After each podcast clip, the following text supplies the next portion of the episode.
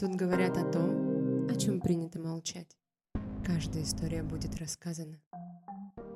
Всем привет! Меня зовут Марина. Я тренер по ораторскому искусству, практикующий психолог и коуч. Сокращенно «Аморальная поддержка». И вы слушаете мой подкаст, в котором люди рассказывают истории своей жизни. Я искренне считаю, что каждому человеку есть о чем рассказать и чем поделиться. И что каждая рассказанная история – это огромная поддержка и ощущение того, что ты не один. Тебя понимают и принимают. Сегодня поговорим о ситуации, в которой мне самой когда-то крайне не хватало рассказанной истории.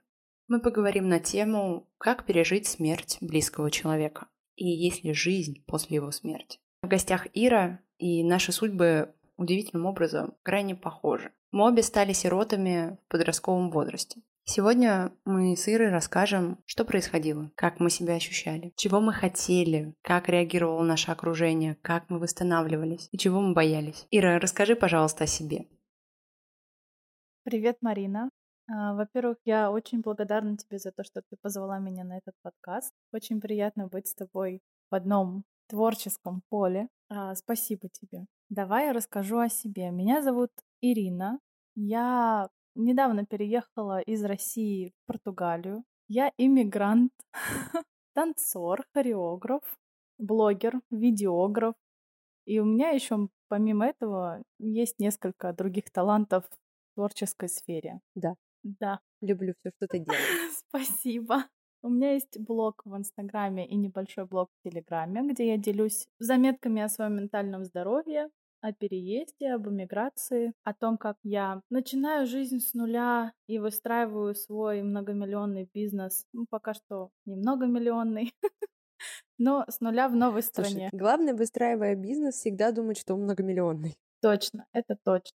Вот, пока что я нахожусь в этой точке. Сегодня мы хотим поговорить о том, как пережить смерть близкого человека и есть ли жизнь после смерти. Как ощущает себя человек, после того, как теряет близкого. В нашем случае, что я, что Ира достаточно рано стали сирот. И сегодня мы расскажем о том, что мы чувствовали, что происходило среди нашего окружения, как нас воспринимали люди, как мы видели этот мир, как мы учились жить заново.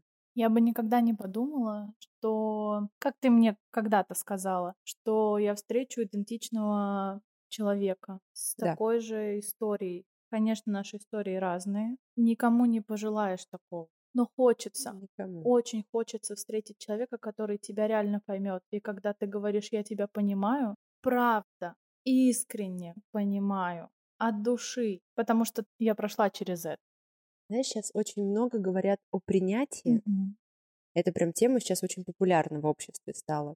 И я за принятие, это очень важно, безопасное пространство, в котором ты можешь расти. Но никакое принятие не будет так важно и ценно, как вот это самое слово «понимаю» не для галочки, а когда человек тебя действительно понимает. Я сейчас дальше ухожу в СДВГ. Я человек с СДВГ и узнала об этом 8 месяцев назад. И смотрю на свою жизнь вообще через новую призму. Как мне существовать. Это очень интересно. У меня есть подруга, у которой такой же диагноз. И мы впервые говорим на одном языке. Я, я ей жалуюсь. Ну вот прям все то, что я не могла сказать другим людям. Потому что, ну, блядь, что ты несешь? Это странно, это не так. Выйди из детской позиции и, наконец-то, возьми за себя ответственность.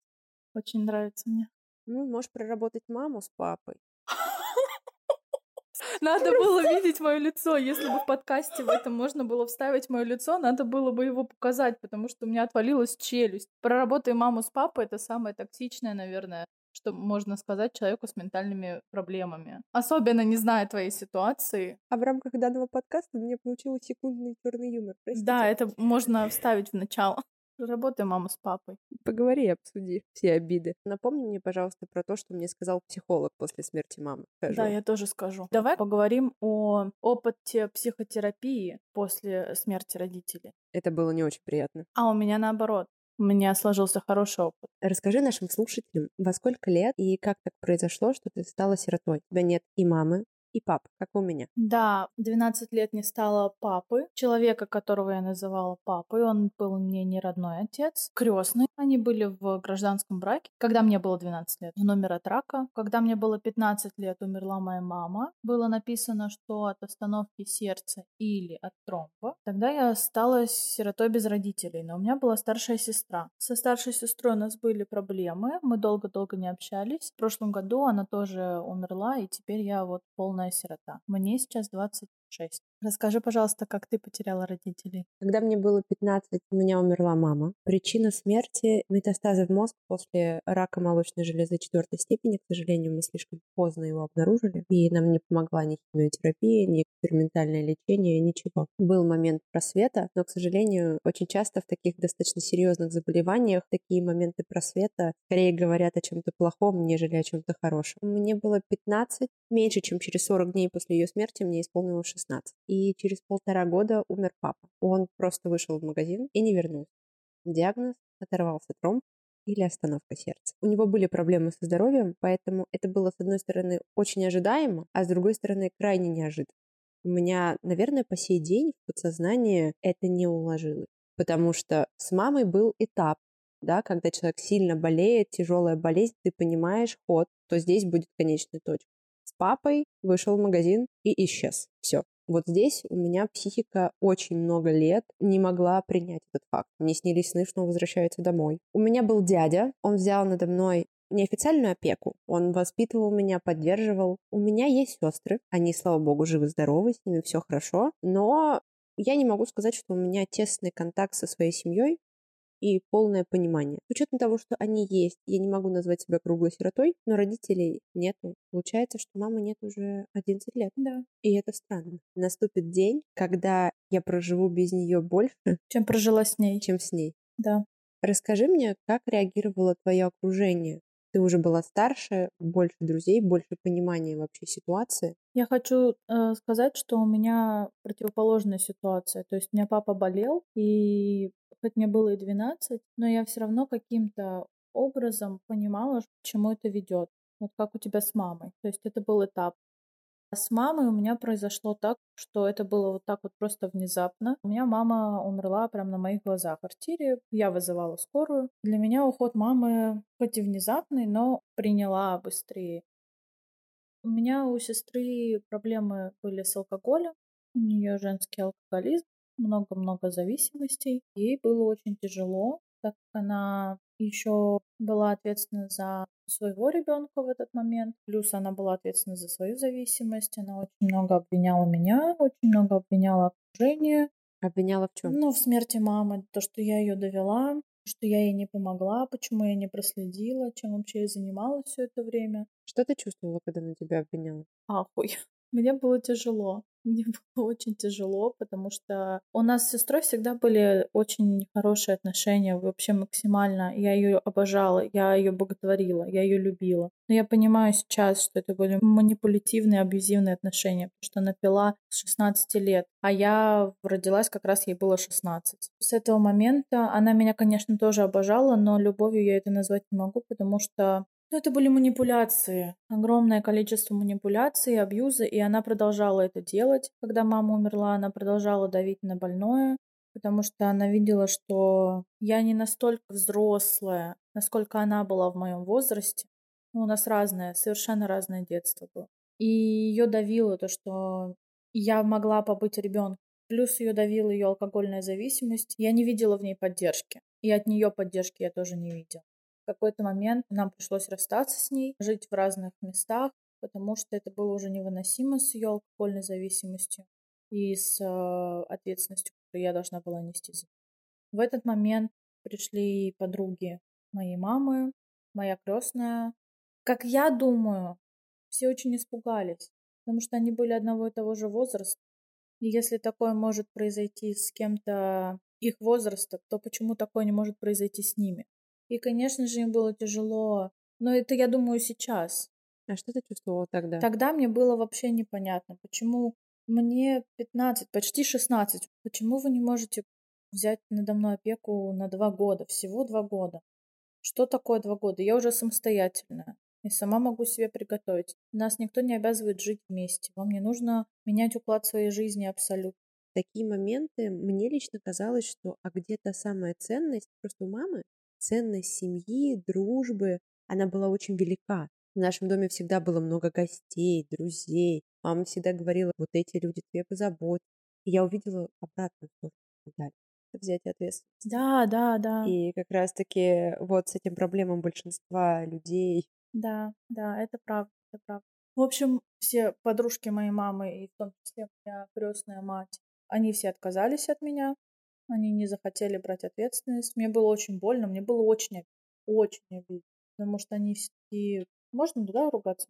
Да. Неебические подружки такие все просто вообще кайфовые. Там знают 25 лет. Но вот, а трусики мы делим на разные. Пойдем. Вот такие вот. Гиены. Да, да, такие вот дела. И сейчас высоты пройденных лет и прожитых лет, точнее, и своего возраста, я уже понимаю, что взять ответственность за другого человека — это все-таки поменять свой уклад жизни.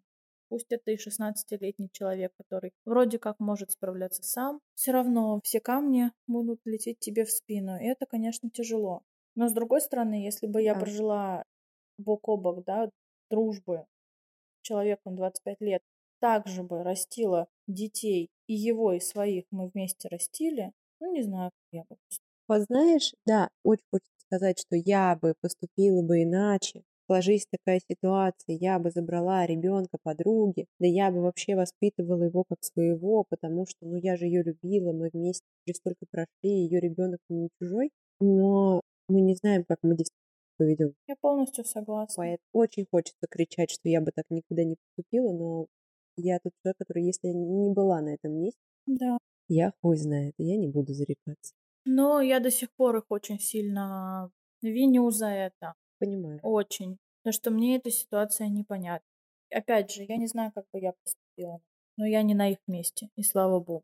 Я на своем. У меня была очень похожая ситуация, э, когда позвонили из больницы и сказали, что папы не стало. К этому моменту уже приехали в дом все сестры, папин брат, а у меня от мамы сестра и от папы две сестры. И все мое детство мама говорила, что моя старшая сестра случае чего всегда возьмет опеку, она станет моей мамой, она всегда меня защитит, она всегда меня поддержит, я всегда могу на нее положиться, всегда, всегда, всегда.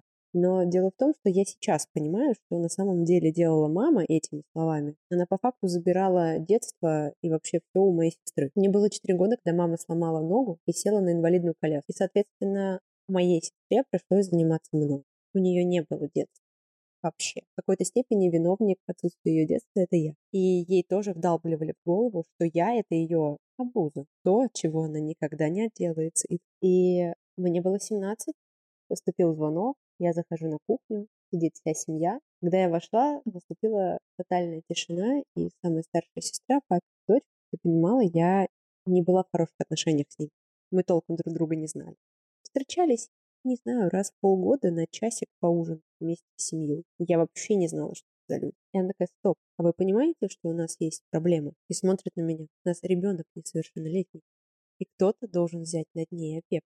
И, естественно, первую же секунду я смотрю на свою старшую сестру, с которой выросла в одном доме под одной крышей, та, которая должна быть моей опорой, поддержкой, защитой. И она опускает глаза в пол. И, наверное, этот момент я не забуду никогда. Я ее очень люблю и понимаю в какой-то степени, почему она так поступила, но никогда не забуду и, наверное, не смогу опустить вот это чувство обиды. Даже, знаешь, это же не обида. Даже ну, это ситуация не про обиду, это у тебя в этот момент просто рушит все. А, ты даже не обижаешься, ты просто в ахуе. И вот надо мной опеку взяла старшая сестра, чем я даже не ожидала. Она вроде моя сестра, но для меня была посторонним человеком. Но она обещала отцу. Когда меня пытались э, сдать в детский дом, ну, там папин друг предложил, чтобы не поступать в институт. Сказал, что иди нахуй. Ее, взрослую девочку, в детский дом нет, никогда. И меня вот оставили жить одну. За что большое спасибо, никто не лез в мою жизнь. Несмотря на то, что мне очень не хватало воспитания, но никто не лез. Хотя бы не ломали. Не ломали. Хотя бы не пытались гнуть. не пытались сломать. Потому что это все равно влияет, когда в тебя кидают камни, камни, камни, камни. Да, я за это очень благодарна дяде. Да. Он единственный взрослый человек, который в прямом смысле взял роль родителя не с точки зрения воспитания. Он нашел подход. Мгм. Я в подростковом возрасте была очень со мной невозможно спорить, меня невозможно учить, со мной нужно договариваться. Мгм. Когда я творила какую-нибудь глупость, он никогда не говорил мне, что я делаю не так. Никогда. Он такой, слушай, ты вообще очень классно придумал. Здорово.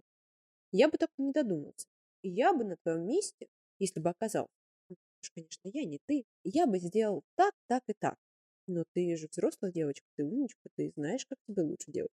Я такая, да, знаю. Два-три дня я такая, «М, блин, а он был прав. Мгм. И я принимала полностью его сторону, делала так, как он говорил, потому что он просто говорил, а не говорил, как мне делать. Мгм. Любовь моя к этому человеку безгранична, потому что благодаря ему я чувствовала защиту и опору. Мгм. Скажи мне, кто в итоге взял опеку над тобой? В итоге это была смешная история. До сих пор смеемся. Однажды мне поступает звонок. В общем, моя мама работала в управе района. И они сидели в одном здании со всеми остальными подстанциями. Типа опеки и всех остальных социальных там каких-то структур. И, соответственно, все в опеке знали мою маму очень хорошо. И мне звонок от опеки. Ира, мы нашли тебе опекуна. Женщина готова взять над тобой опеку. Я такая, что за женщина? Совершенно посторонняя женщина. Да, совершенно, которую я никогда не видела. Она уже готова, они мне говорят. Э, Формулировка была конкретная. Она готова взять над тобой опеку. Ее зовут Юлия Сергеевна. У нее есть сын. Я такая, все, у меня уже слезы. Думаю, какая нахуй Юлия Сергеевна с каким нахуй сыном. Я кладу трубку. Тебе не было страшно, что это для того, чтобы что-то у тебя забрать, Вот, я, отнять? я к этому веду, значит. Я бегу, я тогда училась в колледже, у меня была куратор курса. Я бегу, она вообще мировая женщина, я до сих пор ей благодарна. Она вот прям под крылышко нас всех взяла, весь курс. Я бегу к ней и говорю, господи, вы представляете, какая ситуация произошла, что мне делать? Какая-то нахуй женщина с каким-то нахуй сыном, а у меня своя квартира, и они, я не знаю, что там будет, и мне переезжать, или что, или они въедут. Она такая, ты уверена в этой женщине? Я говорю, да я ее ни разу в жизни не видела. А вдруг они хотят у меня что-нибудь отнять? А вдруг они хотят на- нажиться на мне? Я же не знаю, мне даже 17 нет. Мне 16. Говорю, чего происходит-то? А вдруг? Я же не знаю. И опека еще такие смешные. Вот прям такая формулировка. Она готова взять на тобой ответственность. Такая, блядь, ну пиздец. Но моя куратор, мировая женщина, очень умная. Она говорит, Ира, ты должна, во-первых, присмотреться, поговорить. Возможно, это хороший вариант. Но будь, пожалуйста, аккуратна. И если что, сразу говори мне, и мы разрулим эту ситуацию. Ты получила поддержку со стороны и уверенность, что тебе помогут. Да, я люблю ее до глубины души. Она очень, очень мудрая. Я не знаю, как она вытерпела наш курс, но вот именно эта мудрость с ее стороны, вот это вот, пожалуйста, присмотрись, пожалуйста, будь осторожна. И я такая, блин, я хожу по тонкому льду, но надо по нему пройти. А вдруг там земля? Это очень важные слова, кстати. Можно там земля. Да. И я думаю, ну, надо, значит, ползти. Пусть это будут не семимильные шаги, как я привыкла рубить с плеча, но пусть, значит, надо потихонечку. В итоге это были семимильные шаги, спойлер. В этот момент, кстати, про поддержку окружения. А У меня же были свои подруги, у меня же были свои друзья, которые моего возраста. Они, конечно, все были в шоке.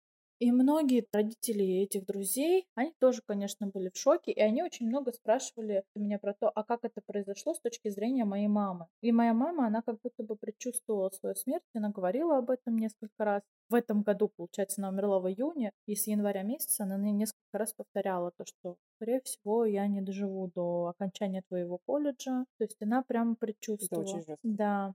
И вот одна из мам моих подружек, она пыталась меня тоже поддержать, долюбить, дать какую-то вот э, стабильность. Она говорит, я не могу взять над тобой ответственность социальную, но если тебе нужна какая-то помощь, поддержка моральная, то, пожалуйста, приходи, я вот Есть, давай поговорим. Подружки мои, конечно, были в шоке, но в силу своего возраста мы могли обсуждать это настолько, насколько могли обсуждать. Дальше про то, про Юлию Сергеевну с сыном.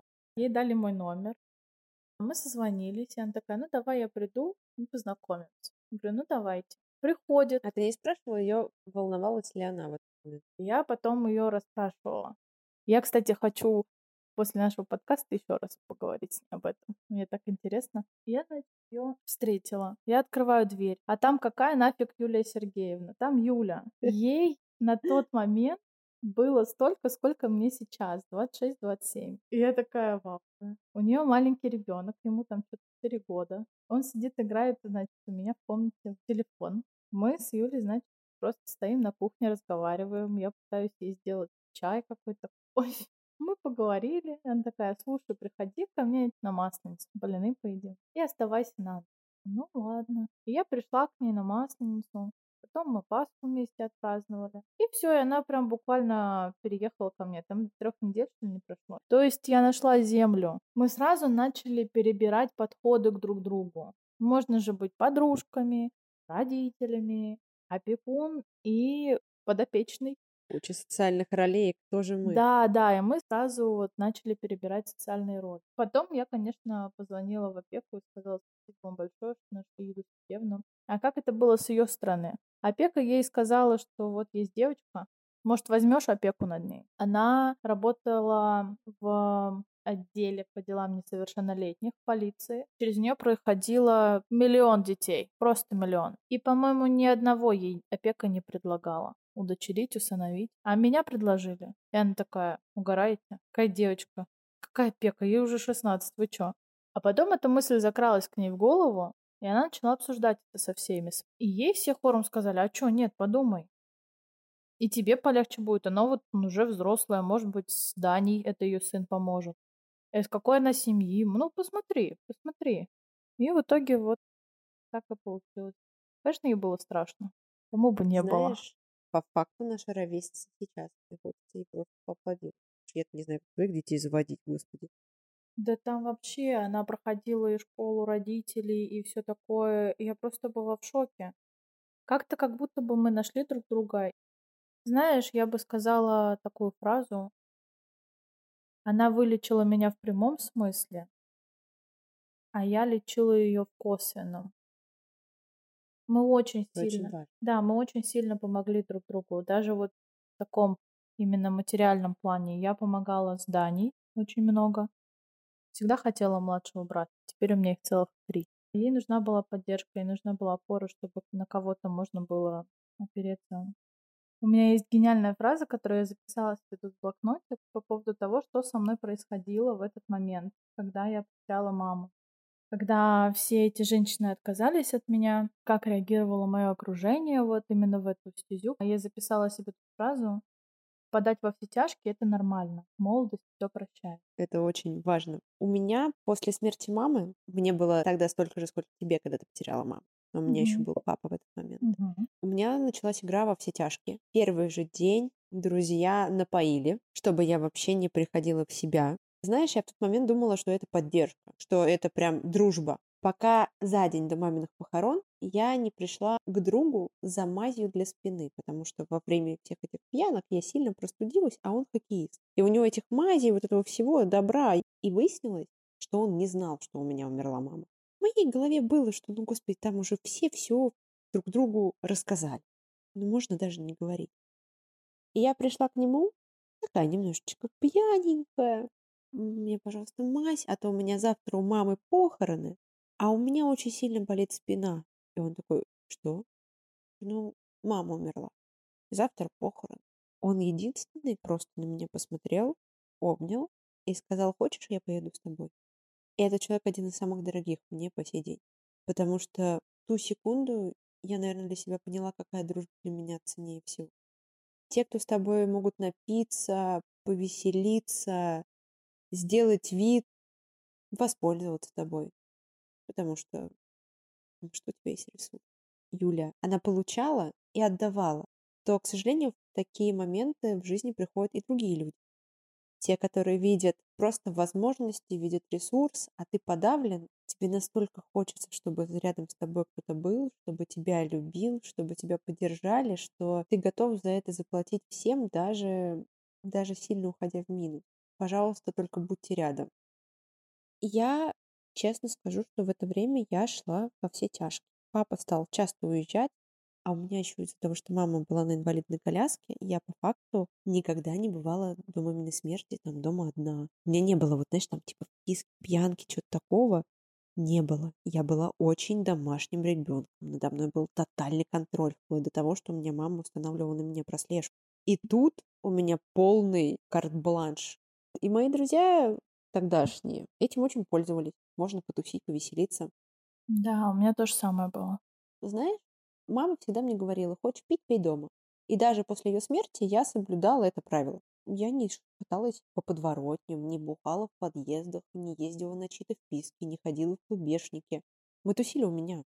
Но при этом для многих маминых подруг, моих, старших, казалось, что я творю и вытворяю вообще самую последнюю лютейшую дичь.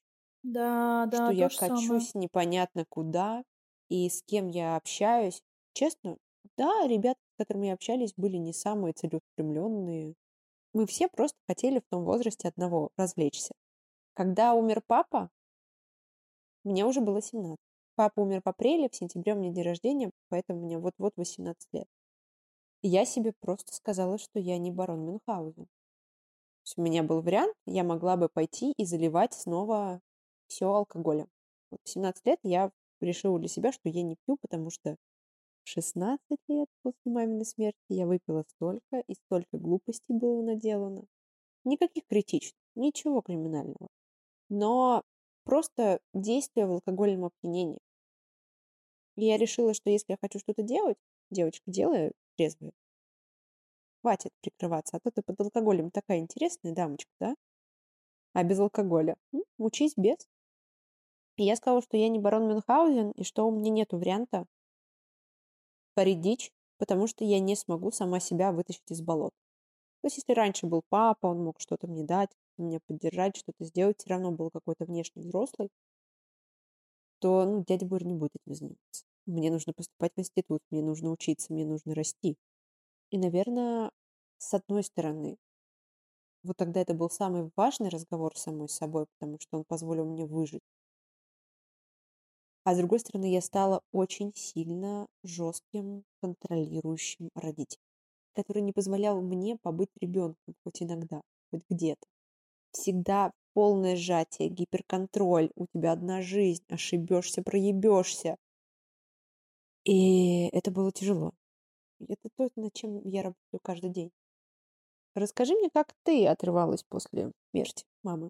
Ой, это было жестко. Как раз промежуток между тем, как вот мы с сестрой расстались, до того, как Юля пришла в мою жизнь, было посвящение студенты. Была не очень хорошая ситуация со мной. Это был первый раз в моей жизни, когда я пила столько алкоголя. То есть до этого я выпивала типа полбокала шампанского, и для меня это было хи-хи-хи-хи, потому что я точно такой же ребенок, как и ты. Я росла домашним цветочком. И вот эти ангельские цветочки домашние, которые оказываются в саду Содома и Гаморы. Да, так и было, кстати. Я оказалась в саду Содома и Гаморы среди ребят, которые уже тусили, уже познали, что такое там э, самостоятельная жизнь. Колледж это все-таки не институт, то есть я прям вообще попала в совершенно другой мир. И в этот мир я сразу окунулась, к сожалению или к счастью, не знаю. Но произошла неприятная ситуация там со мной. После этого я такая, о, я вкусила, что это такое, я поняла, так я больше делать не буду. Но вот эта вот вся тусовка мне понравилась. Каждые выходные у меня дома мы бухали, бухали, бухали.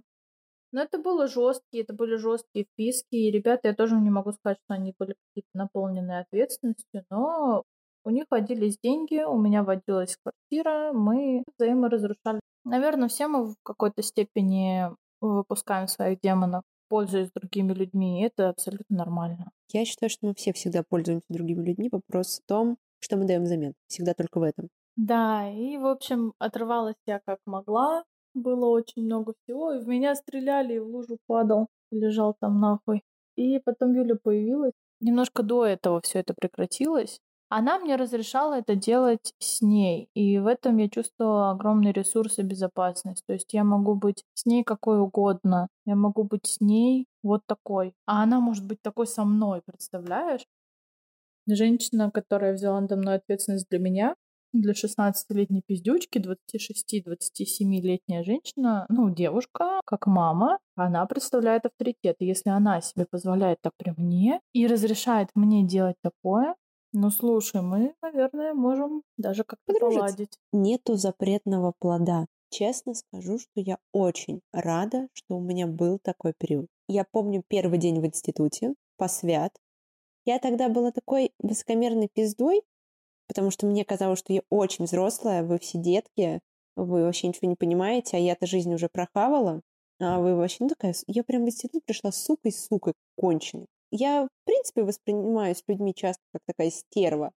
А вот тогда я себя еще и внутри такой чувствовала, поэтому был double просто максимальный. И я помню, как я стою после института, стоят девчонки, там девочка, ребята, а поехали ко мне, у меня дома родитель не будет до восьми. И я смотрю просто на вот это такая, да, дети. Потому что мне это было не надо. У меня не было вот этого запретного плода. Я его наелась. А я наблюдала за тем, что происходит, когда люди поступают в институт, колледжи. Те, кому родители не давали, там, где это было запретным плодом.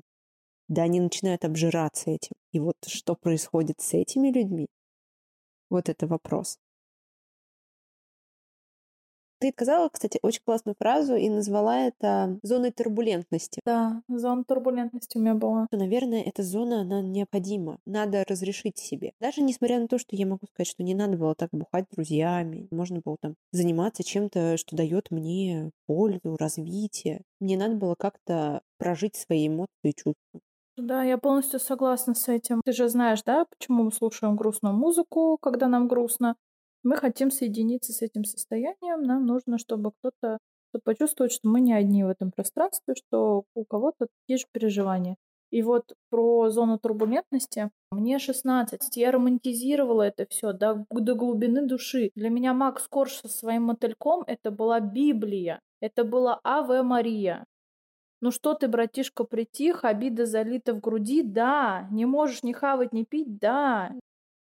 Все вот это вот, вот этот Макс Корж мотылек для меня был просто гимн.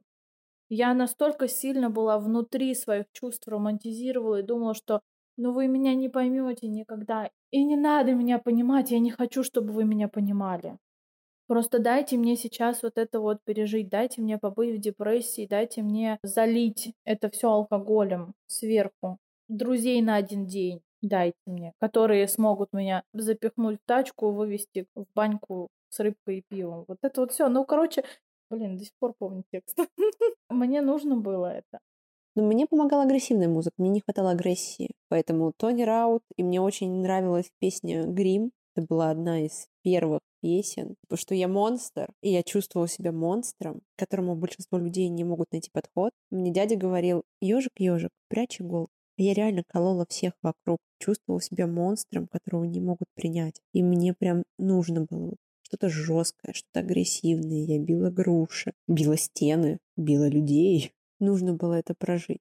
Но, знаешь, в плане поддержки вот окружения, агрессии, злости и про то, как тебя принимают окружающие, были ситуации, которые, наверное, я по сей день не понимаю. Это мамины подруги. Некоторые из них говорили, вот если бы у меня был бы отдельный дом, я бы тебя тогда забрала. И самое, что ужасное я слышала, это, ну, к тебе подойти было невозможно. Ты какая-то странная была. И я такая, люди, ну, серьезно? Мне 16, у меня умерла мама, у меня мир под ногами, просто даже не под ногами, он просто весь кругом разрушен. И вы удивляетесь, что я странная? То, что вы меня не поддержали, вина тому мое поведение? Да мне не нужно было, чтобы меня забирали в какой-то дом. Мне просто нужно было, чтобы меня погладили сквозь мои иголки, чтобы мне показали, что меня можно любить такой, что я, что есть еще люди, которые могут дать мне какое-то тепло. И когда я уже выросла, произошла ситуация, которая меня сначала очень обрадовала, потом очень возмутила и открыла глаза вообще на все. Из-за моего характера большинство взрослого окружения очень сильно переживали за меня, как она вообще справится. И, наверное, если бы я не начала заниматься коммуникациями, психологией и всем остальным, были бы проблемки. Я стала расти, расти в бизнесе, расти в доходе. Выросла серьезного, взрослого человека. Тогда родители сказали, ну, родители я так называю, друзей родителей. Марин, мы тобой очень гордимся. Мы думали, ты скатишься. Я сначала такая, а я не скатилась. Вы все ждали, когда я скачусь, а я не скатилась. Да, мной можно погордиться. А потом я посмотрела на эту фразу с другой стороны. То есть кучка взрослых людей, видя сложного подростка, вместо того, чтобы его поддержать, отошла в сторонку и наблюдала, скатится или выберется. М-м, выбралась. Очень гордимся, не ожидали. И когда я это поняла, у меня столько возмущения было. У меня есть представление мира, которое не совсем касается всех людей. Я считаю, что каждый человек по природе своей добрый. Каждый человек в своих действиях изначально не несет зла. И только произошедшие ситуации в жизни вызывают те или иные реакции, и дальше, как снежный ком, человек во что-то превращается. И если вы видите, что человек превращается, я не говорю играть в спасателя, бежать его спасать, когда это не надо, что-то пытаться сделать за него, но подойти и показать ласку, тепло, любовь, потому что любовью лечится все. Это то, чего не хватает. И ты тогда сказала замечательную фразу про Юлю, что она тебя долюбила. О, да, это правда. Меня правда долюбили, да. Я, когда ты мне это сказала, я такая, боже, это так прекрасно.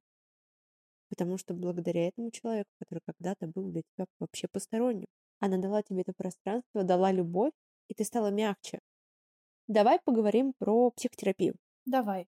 Давай. У меня сразу после смерти родителей не было, после смерти мамы не было у меня опыта с психотерапией. В качестве психотерапевтов, в кавычках, выступали все эти женщины из опеки, а вот именно психотерапии сразу после у меня не было. Но у меня была психотерапия, когда у меня уже все отказывало э, с депрессией. В первом году я начала свой путь психотерапии. Вот первая сессия, я сразу сказала, у меня умерли родители, у меня нет мамы. И вот в этот момент я начала открываться и выплакивать все это. Доставать это себя. Да, Первые сессии было очень тяжело, я много плакала. Потом становилось все легче и легче. Начали находить какие-то другие опоры, которые я уже построила. А потом вот среди самых последних сессий, из тех, что были вот про родителей, мы с моим психологом обнаружили такую вещь. Она говорит, здорово, у тебя уже есть какая-то постройка, она уже все построена. Нам просто нужно понять, как это работает.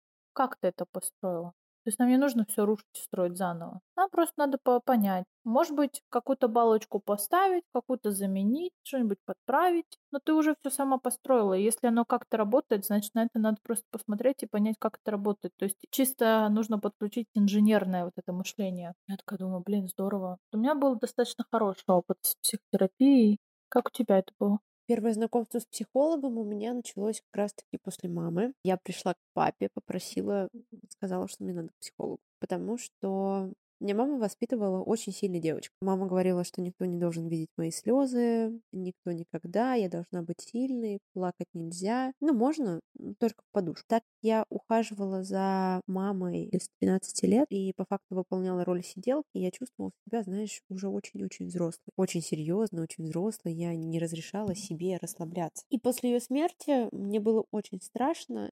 И у меня начинались лютые истерики, где я просто садилась, плакала на полу, я не могла остановиться. И мне казалось, что это ненормально. Я не разрешала себе проживать эти эмоции, хотя, ну, все мое нутро больше не могло вывозить. Я искала успокоение, способы остановиться, плакать. Это себя резать. В какой-то момент, в очередной раз нанося себе увечья, я просто приходила на кухню, брала кухонный нож и резала себе руки. Я поняла, что, наверное, я делаю что-то не так. Наверное, то, что сейчас со мной происходит, это ненормально, и есть какой-то иной способ решения данного вопроса, кроме как нанесения себе телесных повреждений. И тогда я пришла к папе и сказала, говорю, папа, мне нужно к психологу. Мне плохо. Папа такой, с тобой все в порядке.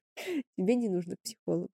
Ну, естественно, я же ему не говорила, папа, смотри, блядь, я себе разрезаю. Сердечко бы не выдержало раньше времени. Он сказал, что он не даст мне денег на психотерапию. Поняла, что мне это нужно. Денег, ну, не дашь, значит, не дашь. Ничего страшного, я найду другой способ. И я нашла какой-то детский центр, помощь молодежи или что-то такое, ну, социальная какая-то вот компания. И я увидела, что там есть психологи, и я пришла туда. Это был какой-то такой специфический центр, темная комнатка. Не то, что уютная, знаешь, такая прям темная комната, какие-то шкафы, мягкие игрушки, положен диван. Она производила первое время впечатление такой мягкой, плавно начинала со мной разговаривать о моих чувствах, эмоциях, а мне еще было трудно в общении с отцом, потому что мама всегда выполняла связующее звено. Коммуникатор. Да, когда ее не стало, мы с папой, мы, наверное, не общались с ним пару-тройку месяцев, просто потому что мы не знали, как разговаривать. Ну да. Мы встречались на кухне у холодильника. Привет, ты кто, блядь? То есть мы прям учились с папой общаться, знакомились, кто Мгм. мы, потому что обычно это делала мама между нами. А тут с папой надо разговаривать. Нихуя себе, он, оказывается, живой человек. Он да- даже больше боялся, что я живой человек. Не знал, что Бедная. со мной делать. Ему было очень страшно. Пиздец. Он мужчина, у него несовершеннолетняя дочь, с которой у него не налажен контакт. Как ей не навредить, что сказать, как общаться. Он не умеет меня воспитывать, он очень мягкий. Он, он такой, А еще у него умерла любовь Да. всей его он жизни. просто сидел в кабинете, ему было плохо, ему самому было плохо. Он, я, мне папа напоминал лебедя. Знаешь, вот говорят, что лебедь он любит один раз, и когда умирает Да, его да. вторая половинка, все, второму пизда. И вот он находился на границе между мне пизда и у меня есть ребенок, за которого мне нужно нести ответственность. Но ресурса в нем не было, ему было плохо. Это же не просто она в один день умерла, она очень долго болела. И это очень много нервов он потратил. Он видел, как его любимый человек на его глазах просто умирает, гаснет. Бля. И об этом нельзя забывать. Он не знал, как со мной теперь. Ему и себя спасать, вытаскивать, и ребенок. И мне нужно учиться с ним коммуницировать. Сейчас, извини, пожалуйста, но вот ты сказала такую фразу, что про лебедя. Это так настолько глубоко. И прости, пожалуйста, если я сейчас задену что-то живое, но мне кажется, что так и произошло. Он не выдержал. Он не- он не выдержал. Он, лебедь. Он пошел за он ней. не выдержал смерть. Когда его не стало, я такая, они наконец-то вместе. Он не представлял свою жизнь без нее. Да, да. Я прям, ой, у меня прям мурашки, я прям слушаю историю твоих родителей. Это настолько прям лебединая, настоящая история. А мой папа очень сильно был такой раб- работник. Ему надо было работать всегда. А тут в силу возраста его сокращают.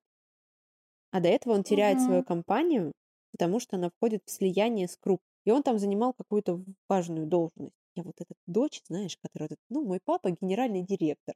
А чем мой папа занимается, я не знаю. Просто на визитке прочитала генеральный директор, поэтому знаю, кто он. Работы нет, любимой женщины нет. Единственное, что у него оставалось, это чтение книг и сон. И еще плохое самочувствие. И он реально сутками просто сидел в своем кабинете, читал книжки и никуда не выходил. Никуда. Я говорила, папа, позови друзей, я накрою на стол, пожалуйста, ну давай какой-то движ, потому что я просто видела, как отец потихонечку умирает.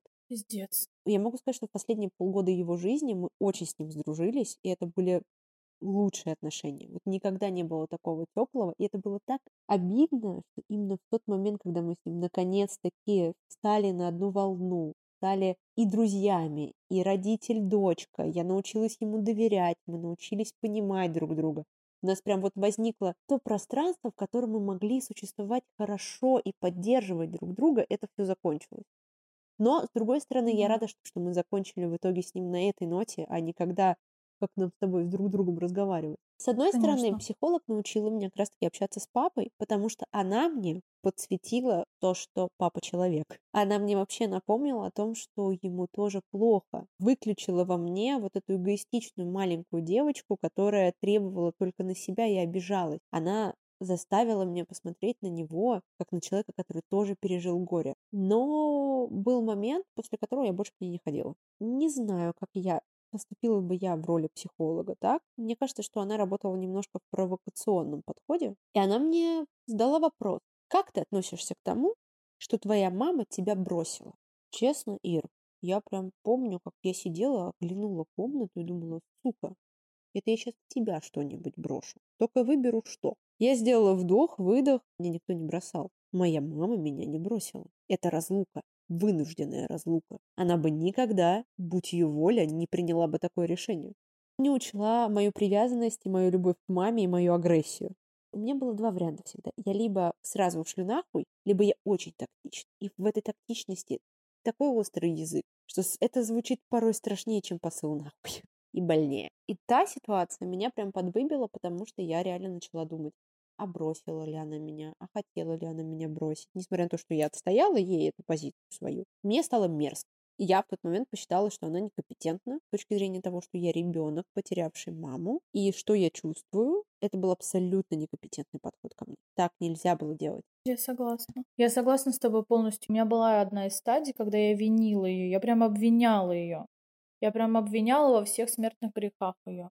И у меня тоже были вот эти истерики, только я себе их не запрещала. Для меня они были скорее чем-то, знаешь, как ежедневная рутина. Если я встала и не продала на полу, значит, э, день еще не начался. Я прям обвиняла и говорила, ты меня бросила. Я прям думала о том, что она меня реально бросила, что мне просто оставили, потеряли, забыли про меня. И это, конечно, если подселить специально, насильно эту историю в голову 16-летнего ребенка, ну о чем вы говорите? В 16 лет, вот у меня сейчас брат 16-летний, в 16 лет ему реально кажется, что он вообще другой. Его никто не понимает. Он самый умный, и его друзья для него авторитет. Если на это, на все, когда друзья авторитет, когда ты вообще другой, новая истина, которую я только что узнала, которая только что вошла, она фундаментальная для меня. Все по-другому не будет. И если в этот момент ребенку сказать о том, что она, твои родители умерли, они тебя бросили, я-то сама пришла к этой мысли. Я сама к ней пришла, и я сама же себя оттуда вытащила. А если ее подселять насильно, то это пиздец. Представляю, что ты чувствовала, когда ты подселяла сама себе эту мысль. Как ты это ощущала? Это действительно страшно. Мне хочется сказать, что твоя мама, твой родитель, твой близкий человек, кто-либо, кого ты потеряла, никогда тебя не бросал. Никогда. Тебя любят, любили и будут любить. И где бы ты ни находился, этот человек всегда рядом с тобой. Он тебя не предавал, не оставлял. Ты не плохой, тебя не хотели оставить. Ты не делал ничего плохого, чтобы тебя бросили. Это вынужденная разлука в связи с обстоятельствами жизни. Обстоятельства, которые сильнее нас. И, к сожалению, это случится с каждым. И никто никого не бросил. Никогда не бросит. Да, ты нужен, ты важен, тебя любят, ты любим. Даже если кажется, что вообще сейчас никто тебя никогда не поймет, что лучше не станет, что мир темный, света нет. Сейчас это так.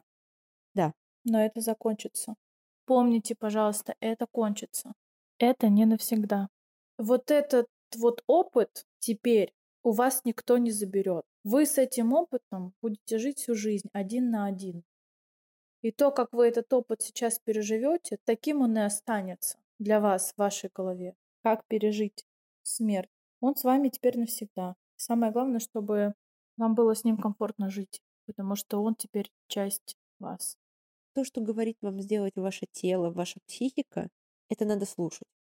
Отказаться от каких-то людей. Если хочется отказаться от каких-то людей. Вот мы с тобой поговорили о том, когда у нас прошла зона турбулентности, а бывает же совершенно по-другому. И у меня был период, когда я отказалась от всех людей, когда я закрылась абсолютно. Я тоже. Да, мы просто об этом с тобой не поговорили, а у кого-то бывает так сразу. То есть вот люди абсолютно отказываются от общения с людьми. И такое тоже бывает, и это абсолютно нормально. Я бы на самом деле дала совет постараться не изолироваться. Дело в том, что когда умирает близкий человек, уклад жизни очень сильно меняется. Вообще весь мир меняется. Что ты можешь сделать для себя, это остановиться, прогревать, но жить дальше, учиться жить по-новому, в новом укладе, работать, куда-то ходить с друзьями, не отказываться от людей, не закрываться. Если тебе не подходят эти люди, знакомиться с другими, да, вот. находить хобби, двигаться, потому что жизнь после смерти есть, даже если кажется, что это не так. Нельзя останавливаться, иначе в один момент ты повернешься и поймешь, что ты просрал свою жизнь. Если будет легче так думать и двигаться, двигайся не только за себя, но и за того человека, который ушел. Полностью с этим согласна. Но мне кажется, все равно изолироваться это абсолютно нормально. Особенно если такие моменты, когда ты потеряла все ориентиры, потеряла базу, просто вот у тебя земля ушла из-под ног, и ты начинаешь задавать вопросы, а правда ли эти люди с тобой твои, правда ли они хотят от тебя чего-то хорошего или они просто чего-то хотят. И абсолютно нормально дистанцироваться от них, уходить. Но очень важно не зарываться в абсолютное изгнание. То есть быть изгнанником — это очень тяжело. Горевание, нету такого, как правильно горевать, правильного горевания. И не факт, что вы не вернетесь на другую стадию, не факт, что вы не проживете несколько стадий одновременно. Сколько бы, как вам кажется сейчас, этот опыт единичный, я не хочу забирать у людей важность уникального переживания, но вы точно не одни. Я никогда не подумала бы, что я встречу Марину, причем так близко, с такой же историей, как у меня. Это был настолько шок. Да. Меня наконец-таки поняли. Я всегда хотела и всегда боялась встретить такого же человека. Что он прошел через весь тот же самый пиздец, такой хуйни никому не пожелает. Это тот опыт, через который пройдет каждый. Ты не застрахован. Мы живые люди, и рано или поздно каждый из нас умрет. И мы должны учиться жить по-новому, в новой реальности. На самом деле, иногда расставание с человеком — это тоже смерть. Да. Проживание этого расставания подобно проживанию смерти. Не обязательно положить человека в гроб и закопать, чтобы это чувствовать. Как только у меня умерла сестра в прошлом году, я сразу пришла к психологу, сказала ей об этом. А так как мы последнее время с сестрой вообще плохо общались, плюс ее алкогольной зависимостью, в последнее время у нас что-то вроде как-то даже наладилось, мы просто могли контактировать. Она мне сказала такую фразу, что, возможно, у многих людей так случается, то ваши отношения наладятся после смерти. И я сначала думала, как так может быть? А сейчас я понимаю, что это правда так. Я начинаю ее прощать. Моя сестра умерла задолго до того, как она умерла на самом деле. Мою сестру сожрал алкоголь.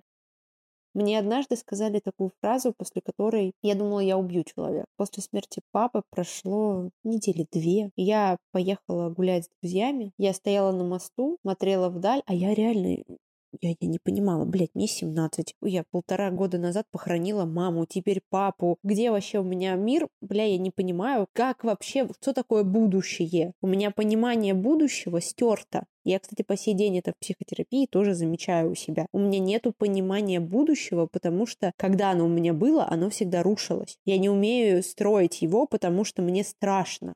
То же самое. Друг подошел и сказал, Марин, нам не дают тот крест, который мы не можем вынести. Ой, блядь, да. Ненавижу эту фразу. Но, сука, он был прав. Спустя годы, я не считаю, что это тот крест, который мы заслуживаем, потому что часто эта фраза звучит именно так. Но в тебе есть ресурс это пережить. Вот про что для меня эта фраза сейчас. Угу. Ты справишься. Да. Все то, что нас не убивает, порой нас просто не убивает. Все, просто факт. Марин, как найти в себе силы и на что важно обращать внимание? Помни, для чего ты живешь, чего ты хочешь. Порой это сделать очень сложно, и можно начать с того, если ты привязан к человеку очень сильно, ты пока что не понимаешь, чего хочешь ты, куда тебе идти, можно попробовать опереться на то, чего бы хотел этот человек для тебя. Угу. Начать с этих шагов. И я искала опоры изначально в том, чего бы хотели для меня родители. Когда я чуточку окрепла и смогла найти в себе силы, чтобы общаться с собой, разговаривать и думать, а чего хочу я, слушать себя, где мои желания. Сила всегда в собственных желаниях. Самая большая сила — хочу, и очень важно их находить. А еще уметь от них отказываться. И на что обратить внимание? После такой ситуации, я считаю, важно обратить внимание очень четко на свое окружение. Ой, да, сто процентов. Потому что вы уязвимы в этот момент времени. Мы влияем друг на друга. И в обычное время-то нужно следить за своим окружением, потому что мы состоим друг из друга. Да. Это очень важно. А в момент уязвимости нет ничего важнее, чем то, кто тебя окружает, потому что фильтры сломаны. Если в обычное время ну, ты спокойно можешь там, это мое, вот это не мое, это про меня, это не для меня, то когда ты поломан, ты становишься губкой, и не дай бог, рядом будут не те люди. Ты можешь очнуться где-нибудь и думать о том, как ты здесь оказался. А знаешь, что самое страшное? Ты можешь очнуться через годы. И хорошо, если очнуться. Для меня это очень страшно.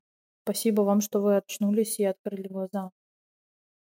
А знаешь, что еще хочется сказать? Вот если сестры, братья и так далее, люди часто начинают мериться горем. Ой, да. У каждого оно свое. Неважно, у каждого свое. И кто-то будет переживать точно такую же боль, когда потеряет любимое домашнее животное. Просто потому, что он не сталкивался ни с какой другой утратой. И его боль по окрасу и силе будет равна вашей в его рамках и призме мира. Да, согласна. И нельзя мериться.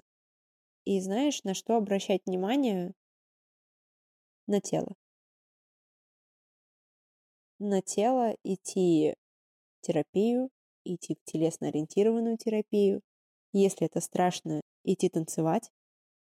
Чем бы тебе хотелось завершить? Я хотела бы сказать, как э, эта вся ситуация повлияла на мою жизнь. В целом, потеря близких повлияла на мою жизнь очень сильно с разных сторон. И я хочу, опять же, закончить мемом э, Сан Саныча. И всякое было. В меня стреляли, в лужу падал, лежал там. Но, с другой стороны, честно, мне эта ситуация подарила замечательную Юлю от которой у меня теперь есть три брата, поддерживающую семью, которая меня долюбила, которая любит меня до сих пор, с которой мы общаемся. То есть эта вся ситуация подарила мне час тебя и этот подкаст. И, конечно, это все несравнимые вещи. То есть если говорить, да, в рамках каких-то таких больших слов, да, то, конечно, я бы предпочла то, чтобы моя мама осталась со мной, нежели этот подкаст помимо плохого опыта, помимо плохой ситуации, стоит обращать внимание на то, что даже самое страшное тебе дало, дарило, то у тебя да, теперь есть. Да, много нового, много другого опыта, много других людей. Очень моя жизнь изменилась с точки зрения того, что а я стала не просто самостоятельнее там или осознаннее, я начала действовать, делать какие-то предпринимать попытки. Я могла бы, ну, лечь и плыть по течению, и чё мне, мне бы ничего не было за это. А я начала действовать. Расскажи мне, как это повлияло на твою жизнь. Знаешь, эта ситуация дала мне меня. И мне нравится, кто я. Ой, здорово. Мне нравится, что я делаю. Мне нравится моя жизнь. Да, есть элементы, которых мне не хватает. Но мне хорошо. Мне нравится то, где я живу. И мне нравится то, к чему я стремлюсь. Я могу сказать, что я мечтала 16-17 лет о том, чтобы сказать когда-то, что мне нравится моя жизнь. Потому что один из самых больших страхов было не справиться, оказаться в каком-то дерьме и что все будет ужасно. Есть сферы, которые мне сейчас ну, надо подтянуть, где-то поработать. Там, где я сильно отстаю, это нормально. Но в целом вокруг меня самые прекрасные люди. Я занимаюсь тем, что мне нравится. Я — это я. Я помогаю другим расти. Благодаря этому у меня есть пунктик на создание пространства, на создание роста, на создание поддержки. Я даю людям то, чего мне когда-то не хватало. И не будь у меня этой ситуации, у меня бы не было такой, наверное, потребности, которая стимулирует меня делать. Спасибо вам всем большое, что вы нас послушали. Я надеюсь, люди, которые попали в такие ситуации или в похожие, нашли что-то для себя, увидели поддержку, возможно, пересмотрели свои связи. Возможно, кто-то подумал, что это полная брехня, и все равно никто не понимает. И такое тоже возможно. И люди, которые находятся рядом с людьми, которые потеряли родителей или близких людей, помните то, что никакие деньги мира не заменят объятия, поглаживание по голове и просто, просто быть рядом. Это очень важно, оказаться рядом, слушать, слышать, быть. А еще попробуйте просто спросить у человека, что ему сейчас надо. Да, что надо. Не додумывайте. Да. Порой действительно просто молча быть. Спасибо тебе, что позвала меня на этот подкаст. Мне было очень интересно об этом говорить. Спасибо, что ты у меня есть. Спасибо тебе, что ты у меня есть. Знаешь, это абсолютно в моем стиле начать именно с этой темы.